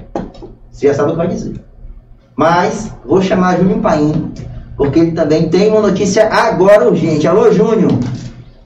Daqui a pouco a gente vai trazer a interação com o chat do YouTube, gente, mas é, com relação, só para pegar um gancho do que o nosso querido, o inenarrável Alagoas Essa foi boa. é, sobre a PEC do voto impresso, o Felipe Bastos foi o relator e a PEC não foi aprovada na comissão. O presidente Arthur Lira, ele encaminhou o processo para o deputado federal Júnior Mano, ele que é do PL do Ceará. E o deputado acabou de renunciar à função para como relator Hum. contrário à PEC. Gente? Não era favorável à PEC, era um relator contrário, onde ele poderia, através da sua relatoria, pedir o arquivamento do processo. O deputado preferiu renunciar, à função e até agora não foi encaminhado, não foi dado nenhum outro encaminhamento com relação à PEC do voto impresso. PEC essa que está causando um alvoro, alvoroço entre o Poder Executivo e o Poder Judiciário jamais visto nos últimos anos. Olha a verdade, viu? O clima tá tenso em Brasília. Inclusive, o presidente do Senado, Rodrigo Pacheco, do DEM, Minas Gerais, ele disse que quem profere ataques no transcorrer democrático é inimigo da nação. Voltamos agora, então, com o Ederson Guinho. Guinho, qual é a sua avaliação de todo esse momento político no país? Então, a gente percebe, né, eu fui vereador e acho que é, é um direito de cada parlamentar e também do Poder Executivo propor leis né, que é do entendimento de cada um que será de benefício para a população. Agora cabe ao colegiado decidir se realmente esse projeto ele vai ser algo positivo ou negativo. né? E o plenário ele é soberano. Né? Mediante uma negativa uma comissão temática, a gente, o plenário ali, ele vai analisar né, se, se segue ou não né, a- aquela decisão do, daquela comissão. Né, como o próprio presidente disse, né, a comissão ela é opinativa. Né? Na Câmara de Vereadores, por exemplo, todo o projeto ele vai passar é, pela Comissão de Constituição, né, para ver se existe alguma inconstitucionalidade ou legalidade, como também pela comissão temática, que vai debater é, o tema, na verdade mesmo, né, da, daquela, daquele projeto de lei. Então é um direito de cada parlamentar. Agora, o que eu, eu sempre questiono, e acho que foi o que mais pesou, foi essa questão da contagem, né, ali naquele exato momento do, do voto impresso, o que iria causar, retroceder, na verdade, né, pra, ao momento que o Brasil já viveu. E o que mais me causa questionamentos, acho que o interesse do presidente Bolsonaro era fazer o que Donald Trump fez nos Estados Unidos, né? diante de uma derrota dele. Né? Isso, né? Ele sendo derrotado nas eleições de 2022, pedir a recontagem, ficar aquele processo né, de ah, virou em, em um país, em um estado, virou no outro, né, e criando essa fragilidade. Agora, é, o presidente foi deputado sete vezes, Sim. ganhou a eleição sete vezes, né, elegeu três filhos deputados. Nesse né, sistema. É, é, não, vereador, deputado, Senador. né, venceu uma eleição para presidente da República e, e o questionamento de não confiar na urna, né? Isso, não confiar na urna, muita gente diz isso há muito tempo. Ah, houve fraude. Toda eleição digitei o boato, número né? não saiu a minha foto. Isso acontece, a gente sempre escuta isso. Né? Só que quando você vence uma eleição, é o que eu digo, eu nunca ganharia uma eleição se fosse dessa forma. Né? Então, eu, se eu falar que houve fraude na eleição de 2020, então eu estou sendo contrário ao resultado da nossa vitória. Né? Então, você acreditar que houve um fraude na eleição que você ganhou, né? então mostra um pouco realmente ali, não sei se desespero ou se de interesse mesmo de tomar uma posição que pode é, marcar a história do Brasil mais uma vez, né, de uma forma de, de decisões tomadas pelo presidente da República, que pode causar, não sei, né, se em 2021, 2022 entrar para a história, né, como outros anos é, marcados por decisões é, totalmente ditadoras do, por presidente da República. Então, a minha opinião é essa. Eu, eu, eu fui eleito vereador, é, fui o terceiro mais votado aqui em Itabuna, é, fui é, vice-prefeito eleito na chapa Augusto Castro. Então, se eu for contrário à urna eletrônica, achando que existiu fraude ali, eu sou contrário às minhas eleições. né? Então, acho que a decisão é a vontade do povo realmente que acontece. Nós víamos o cenário de 2018, o povo queria Bolsonaro representando um antipetismo, representando uma mudança, representando né, um, um- um- político que ficou aí 20 anos, mais de 20 anos, com mandatos né, embora com poucos resultados enquanto parlamentar, mas que não teve envolvimentos no que causou nesse, no Brasil é, essa, essa desconfiança por parte do político, que é por questão de esquema de corrupção. Sim. Então, não confiar na eleição que você ganhou quer dizer que a sua própria eleição foi fraudada. Né? Então, eu acho que a minha linha é seguir como, como acontece, mas, claro, quanto mais transparência, melhor. Mas acho que dessa a medida que está sendo tentado, estão tentando adotar, é algo que vai prejudicar mais do que melhorar. Resumo da ópera. Ele é desfavorável, né? Ele opina Sim. pelo não Ele- retrocesso. Ele vem com uma questão que é da liturgia da- do, do, do cargo de ser um parlamentar, que é tratar de tudo né, que está em discussão. É, é um direito. Um né? direito, Vou né? citar um exemplo, né? O, o vereador, o então vereador Robinho, ele apresentou um projeto de lei na Câmara que um cidadão, a partir do momento que ele fosse condenado, por exemplo, a agredir uma mulher, né? e aí ele é condenado na, na Lei Maria da Penha, preso, né? ele não poderia ser mais contratado ou prestar concurso público. Né? Então, a- na minha opinião, a partir do momento em que você cumpre a pena e você volta para a sociedade, você pagou. Se você não voltar a cometer aquele crime, né, você é, está... É o princípio da legislação Entendeu? penal. Então você proibir alguém que já pagou a sua pena, cumpriu tudo aquilo, né, por conta de um erro cometido, claro, não se Sim. justifica. Mas a, a lei está para ser cumprida. Cumpriu a pena, cumpriu a lei, pronto. Você volta a ser reintegrado à sociedade. Então você exclui né, aquele cidadão que muitas vezes ele não vai voltar a cometer aquele crime, não vai voltar a agredir uma mulher, né, e ele fica proibido. Então, ali, a minha opinião, foi contrária ao projeto de lei do vereador, que depois foi alterado, melhor, melhorou, né? Que aí após o cumprimento, não sendo resistente, ele sim ele poderia prestar o concurso. Mas enquanto cumprimento da pena, né, mesmo sendo em regime é, é, em liberdade, ele não poderia.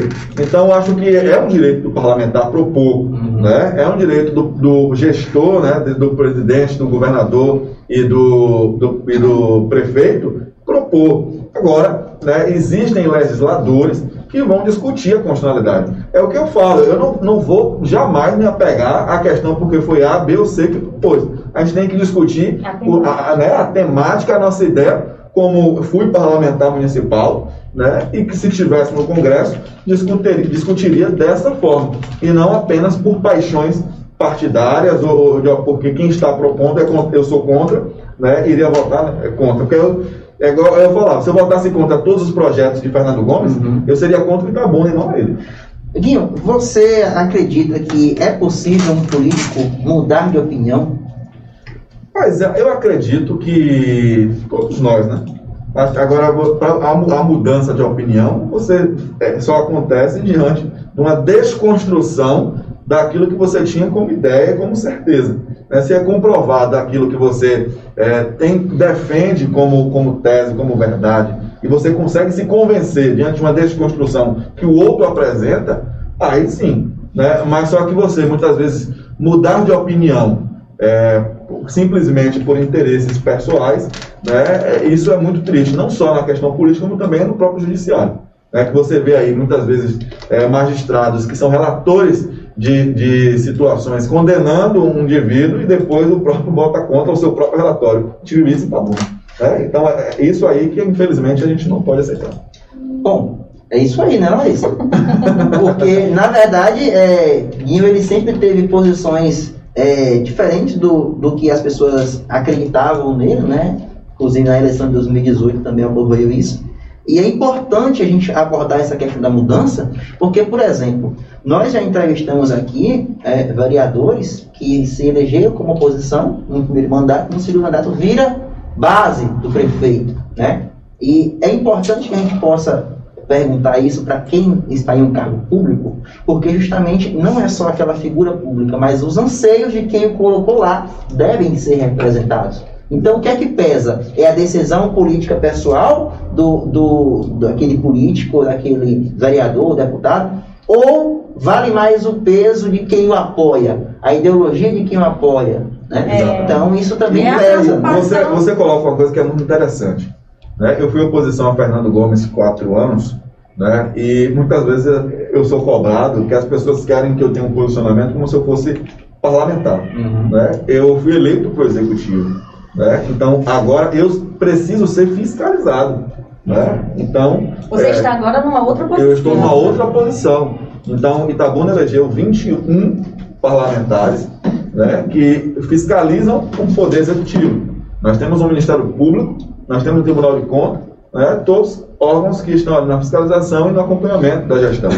Então, às vezes as pessoas né, até cobram é, um posicionamento de que como se eu tivesse que agir como parlamentar. Não, eu estou agora na função de execução. Então, existem poderes que me fiscalizam, né, que vão avaliar como está sendo feito o meu mandato, tanto na condição de vice-prefeito, ao lado do prefeito, como também como secretário de esportes. Né, porque estou gestor de uma pasta, né, que é onde nós temos recursos, onde nós temos né, licitações, onde nós temos ações que, eu, que nós precisamos sim é, ser, ser investigados, ser é, fiscalizados. Fiscalizados, né? Então a gente não, não pode muitas vezes se sentir desconfortável pelo fato de existir qualquer tipo de fiscalização, porque é uma prerrogativa daquele poder, né, que foi eleito para isso. Então hoje a minha posição está como executivo. Né? Então, é, aprendi muito como parlamentar, tive uma experiência é, única na minha vida. Né? Eu gosto muito da, da, da questão do parlamentarismo. Né? É, quando a gente sabe viver né, entender a, a sua função, o, seu, o poder que você tem, né? É, e colocar isso em prática, é benéfico para a população. Né? Eu vejo aí é, muitas leis que foram aprovadas na, na gestão anterior, né? que, que a gente percebe que realmente é um ganho para a Que cidade. fizeram a É diferença. um ganho para a A cidade. pergunta assim de, de Andrei, ela faz todo sentido quando a gente se coloca na posição de povo, né? Porque você vende, o político ele vende a imagem, uma ideologia, um discurso, você acredita, você levanta a bandeira para aquele seu candidato, né? Aquele parlamentar, e de repente ele muda de partido, é como se aquela ideologia que lhe formou não existisse mais. E aí, como você responde isso ao seu público, ao seu povo que acreditou em você? Exatamente. Então, é uma responsabilidade muito grande você, é, mesmo você mudando de legenda, você focar naquilo que lhe formou como político. Claro, claro. E não esquecer a sua base, né? E, Então, e a gente, eu jamais coloco uma questão eleitoral acima da, da gestão. Mas são os erros que são cometidos É, com, com alguns políticos. E o povo pensa assim, ah, é, nada, não tá, não tá bem a relação com o prefeito, né, já estão rachados. E, e em momento algum, nem mesmo com a questão da situação da eleição do ano que vem, né, como a minha posição partidária, foi motivo para eu pensar em qualquer tipo de rompimento, porque eu fui eleito para fazer gestão ao lado do prefeito. Né? Então as pessoas esperam de mim né, que esteja fazendo por Itabuna. Então, se eu colocar uma questão eleitoral, que infelizmente é isso que acontece, quando você vê essas picuinhas, ah, não estava ali, não estava aqui, não convidava para ali, é colocando a questão eleitoral acima da gestão. Né? Nós estamos aqui hoje para fazer gestão. Né? Então, o prefeito tem meu apoio é, no que se diz respeito a, a gerir essa cidade de uma forma de que é atendendo às expectativas do povo. Eu estou ao lado dele para isso. Né? Eu e o prefeito nós dialogamos muito.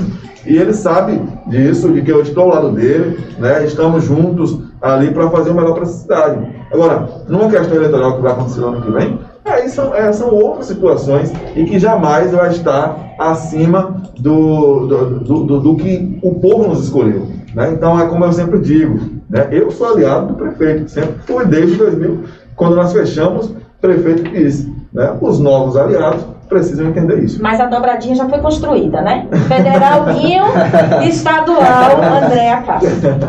É ou não? Andréa não colocou o nome dela ainda, mas é um Ah. nome que está sendo ventilado. Acredito sim que, que será candidata a deputada estadual. Um bom nome, tem feito um bom trabalho à frente da, da assistência social. Né? E eu tenho percebido muito esse sentimento, né? eu sempre falo isso, sentimento de pertencimento. Itabuna, pelo fato de muito tempo sem a gente eleger alguém daqui, é, a gente tem sentido esse, esse clamor da população. Nós precisamos de alguém daqui, deputado estadual, deputado federal, e aqueles que reúnem condições para isso, precisam disputar. Né? Então, eu venho de uma eleição estadual em 2018, é, me coloco à disposição agora, agora debatendo, discutindo né, é, por uma região, por uma cidade. Né? Inclusive, até vou mais uma vez utilizar a questão do que eu creio da Bíblia. Hum. A Bíblia diz assim: né, se, se você que é mal dá coisas boas ao seu filho, imagine o seu pai que é bom, ele pode Ele dar pode bom. dar. Né? Então, se um deputado federal de outra cidade pode ajudar essa cidade, essa região, imagine quem é daqui. Né? Que conhece a necessidade e ajuda. Então é isso, deputado estadual da mesma forma. Então, o nome de André está bem colocado, né? E, e e eu já tenho expressado né, para as pessoas é, o nome dela, conversado com algumas lideranças até de fora daqui. E acredito sim que tem grande chance de Itabuna ter uma mulher deputada estadual. Agora, em relação à questão partidária, hoje Guinho tem, já está viajando aí pelas cidades, né? Você é hoje uma referência no DEM. Quem quiser tratar o DEM aqui em Itabuna e região, procura Guinho, é isso? Não, a gente tem conversado muito né, com as lideranças aqui da, da nossa região, vereadores, né, é, banda B, como o povo fala, né, os prefeitos que foram candidatos a prefeito e perderam a eleição. É, a gente tem percebido, ontem mesmo eu estava com o vereador do PSD, Simão de Jussari, né, que me procurou para declarar apoio a Neto.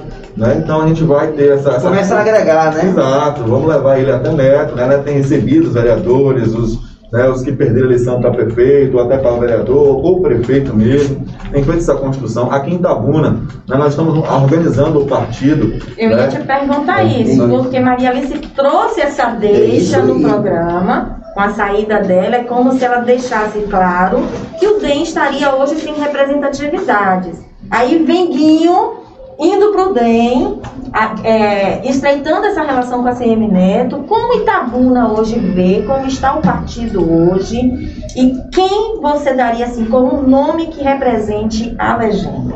Então, a gente, eu estarei no partido, né? Vamos assumir o partido aqui. É, a gente, eu fiz convite para quatro pessoas, né? Que são cinco nomes. A gente só falta hoje duas pessoas aceitarem. Vou até anunciar para vocês. Primeira mão, Primeira mão. breaking news aqui. É, foco! Então hoje nós temos aí, nós convidamos o Luiz Buriti, né? Luizão, para estar na- na- na- entre os cinco nomes do partido. Convidamos Geisle Cambuí, né, da Cartão Sul, para estar no partido. Manuela Berbert, para estar no- também no partido. E Rodrigo Dantas, né, Xavier, que é o presidente da Muna hoje, formando os cinco nomes. Né? E a gente aí só está esperando as confirmações para que a gente possa já marcar né, a posse, a organização e também para receber neto aqui em Itabuna. E, a- mas já formamos o Democrata Jovem, né, já está com o presidente Valdemir. Né, no dia 12 nós estamos indo para Salvador com o encontro com a Juventude Neto. É, você tem noção, nós abrimos a filiação dos jovens né, para montar o, o Democratas.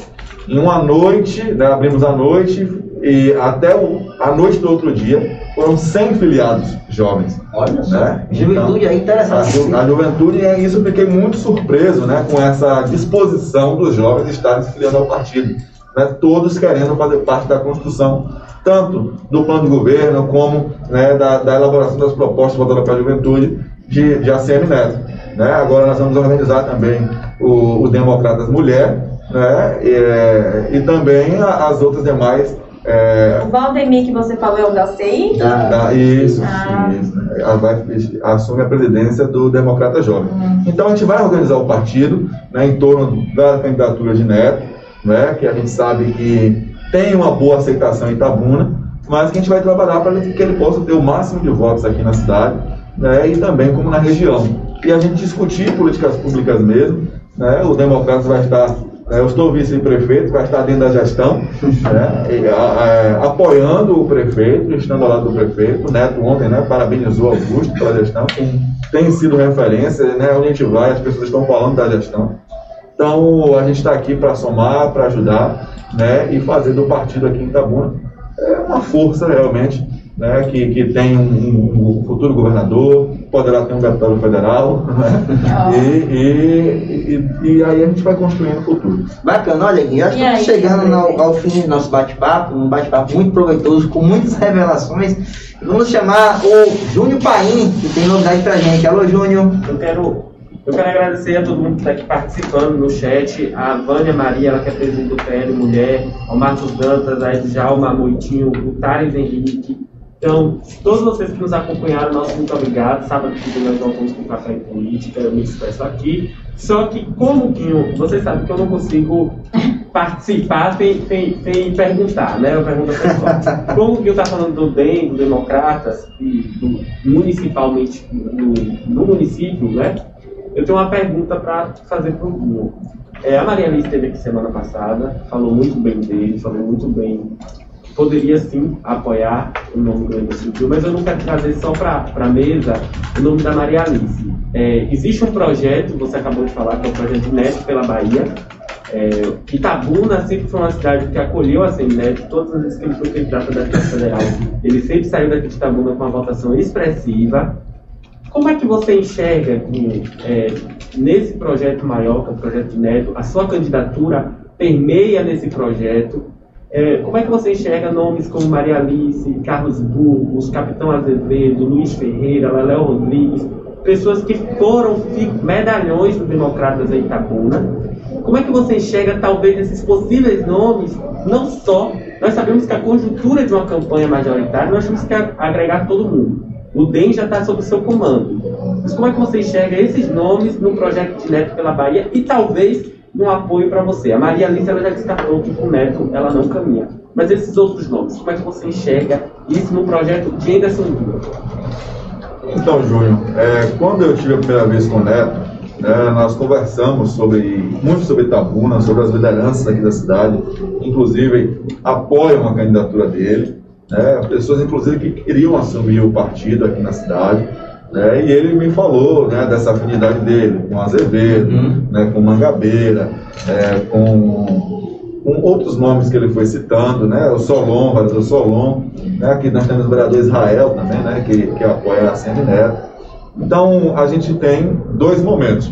Né, a construção da candidatura de Neto, né, que isso aí todos serão agregados, obviamente, né, todos estarão inseridos, aqueles que querem apoiar a Semineto, né, que sempre apoiaram, e outros que não apoiaram em outros momentos e que estarão agora, né, como eu. Né, é, sou muito novo ainda, né, nem, nem votava quando o Neto era, foi deputado federal, mas é, tive uma, uma certa simpatia pela maneira como ele geria o Salvador, né? É, e isso eu queria que ele fosse candidato em 14, inclusive fui a Salvador com mais oito vereadores, se eu não me engano, declarar esse apoio a ele né, em 2018, onde ele, ele recuou e Zé Ronaldo foi candidato. E eu, eu fui a primeira pessoa que estive lá com o Zé, conversei com o Zé. Né, quando ele esteve aqui em Itabuna, ele fez essa referência. Né, apoiei Zé Ronaldo, que também fez um bom mandato em feira.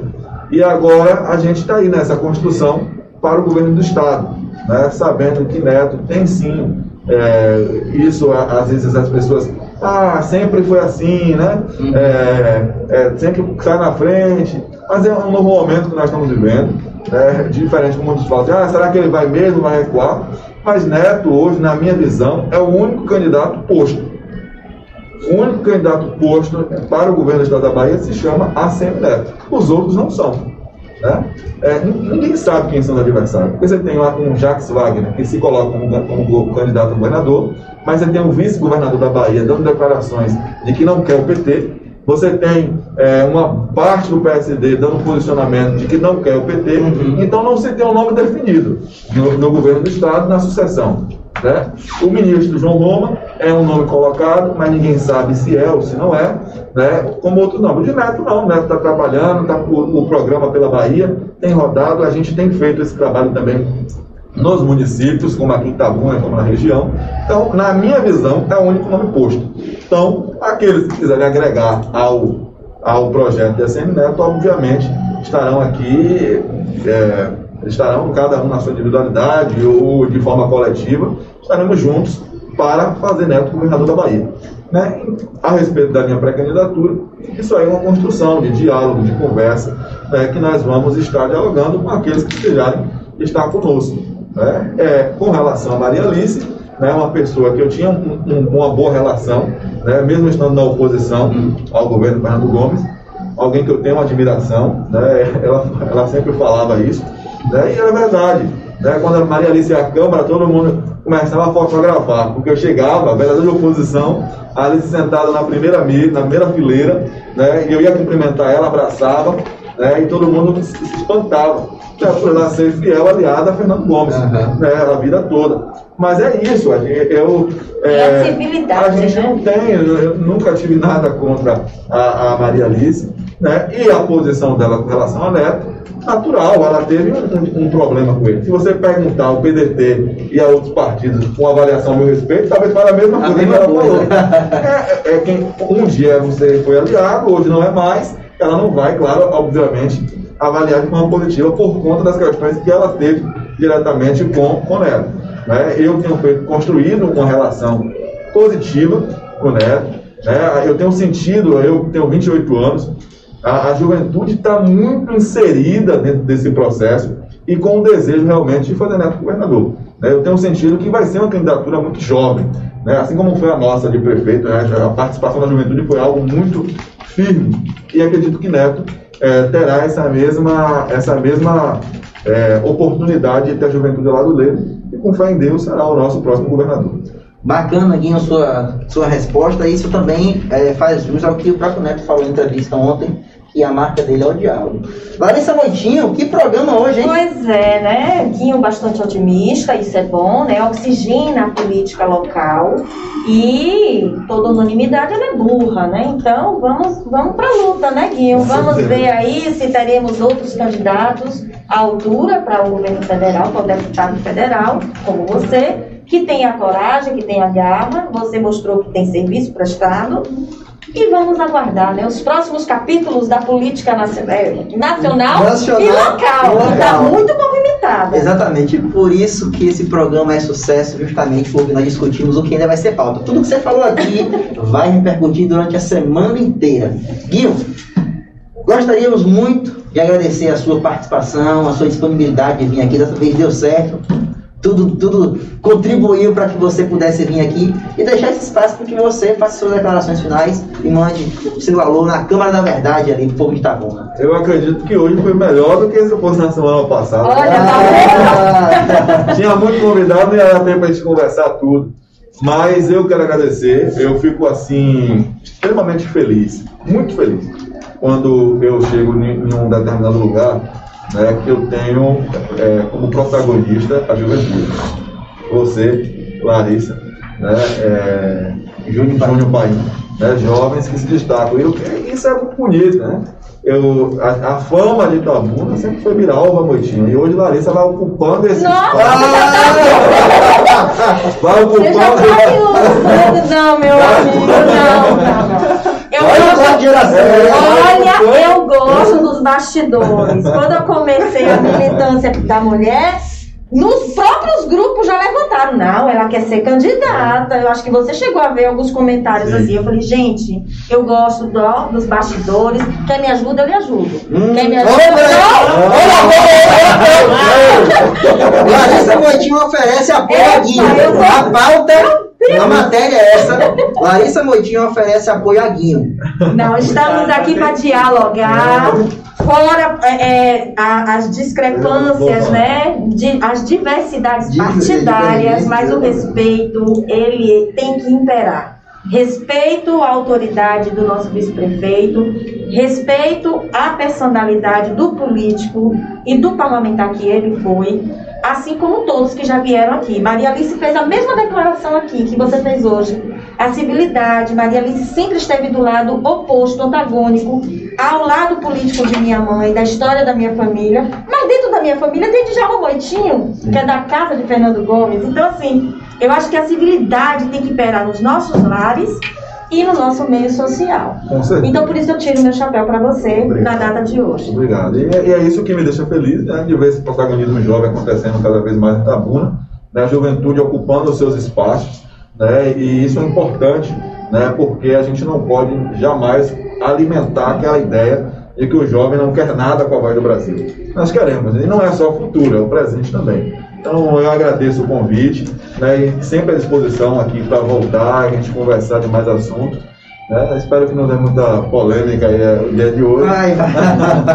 Mas agradeço a todos que acompanharam, né? Deus abençoe a todos e um grande abraço. Valeu, Anderson Guinho, vice-prefeito, secretário de Esporte e Lazer de Itabuna.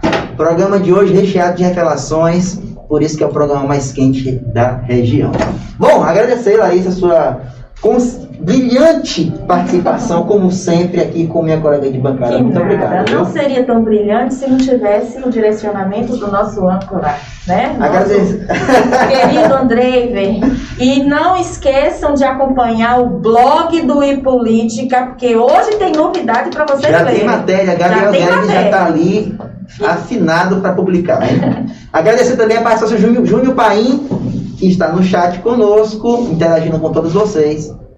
O programa Café e Política tem a direção técnica de Danilo Souza, a produção de Júnior Paim, direção geral Henrique Mascarenhas, sou André Verlima, Larissa Moitinho. Semana que vem tem mais Café e Política a partir das 10 da manhã. Até lá. Tchau, tchau.